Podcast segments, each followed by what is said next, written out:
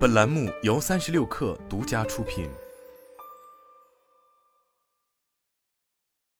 本文来自微信公众号“三亿生活”。不久前，工信部举行的新时代工业和信息化发展线上发布会中，官方宣布，目前全国已实现村村通宽带、县县通五 G、市市通千兆。截至七月底。全国建成开通的 5G 基站达一百九十六点八万个，所有地级市城区、县城城区和百分之九十六的乡镇镇区已实现 5G 网络覆盖。然而，在日常生活中，不可避免的还是偶尔会遇到没有网络的情况。日前有消息显示，抖音方面效仿互联网地图产品，也推出了离线版，也就是没网看视频这个功能。据悉，用户可在抖音 APP 的个人中心里找到这个功能，并且在离线模式的设置中，有一百、一千、五百、两百条三种不同的视频缓存规格，分别可播放约四十五分之三十六十分钟视频。同时，用户还能选择 WiFi 下自动更新缓存。简单来说，抖音推出的这一项功能，就是在有网络的环境下缓存视频到本地，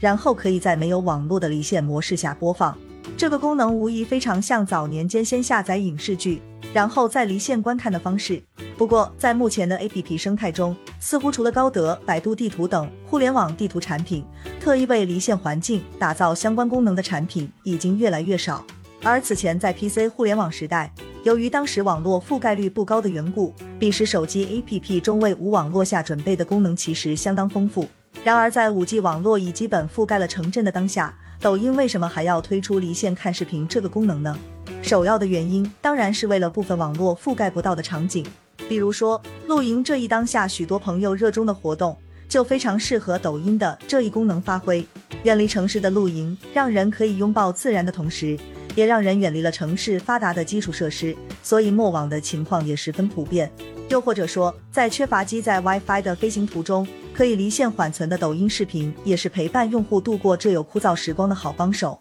当然，除了网络的因素外，更重要的原因是刷抖音里的短视频其实是件非常费流量的事。早在二零一八年，也就是抖音刚刚走红的时候，就曾有相关统计数据显示，一支十五秒的短视频约需消耗五兆左右的流量。以平均每个视频十五秒计算，每小时最多就可以刷两百四十个视频，也就是刷一小时抖音。可能需要消耗约一点一七 GB 的流量。由于抖音目前并未上市，我们暂时还无从知道这个平台目前的用户日均使用时长。不过，得益于抖音的主要竞争对手快手方面刚刚发布的二零二二年第二季度财报，该季度其用户日均使用时长为一百二十五点二分钟。考虑到目前抖音无论在市场份额还是在用户规模乃至影响力上都超出快手。所以，抖音用户的日均使用时间大概率会远超一百二十五分钟。即使是按照一百二十五分钟来计算，如果是单纯使用移动网络流量的话，平均一位用户每天在抖音上就需要消耗超过二点五 GB。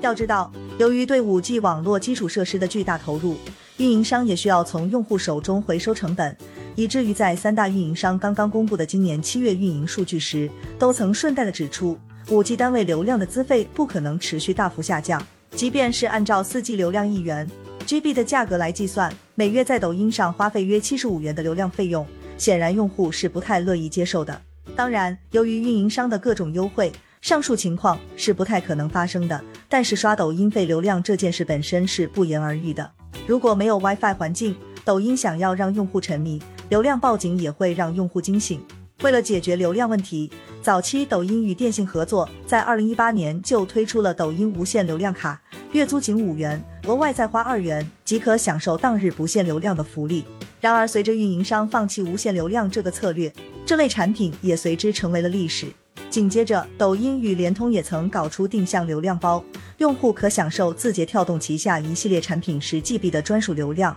但问题是，几乎所有的定向流量都存在一个问题，那就是定向流量并不包括 APP 里所有可能产生流量的模块，比如广告、弹幕，通常是不能免的。再说了，定向流量包其实对于抖音的活跃用户来说也有些杯水车薪，所以流量问题也是抖音进一步占用用户时间上的一个拦路虎。诚然，抖音方面通过精巧的推荐算法机制，让人从生理到心理都有沉迷其间的动力，但真金白银的流量消耗却会将用户从平台编织的虚幻世界中唤醒的良药。那么就问题来了，得益于 WiFi 网络的普及，对于绝大多数用户来说。一天中需要消耗流量的场景到底是什么？其实答案是通勤。抖音在美网看视频这一功能上，为视频缓存的最大容量设计为六十分钟。这其实极有可能，因为根据住建部联合百度地图发布的《二零二二年中国主要城市通勤监测报告》得来，这份报告中显示，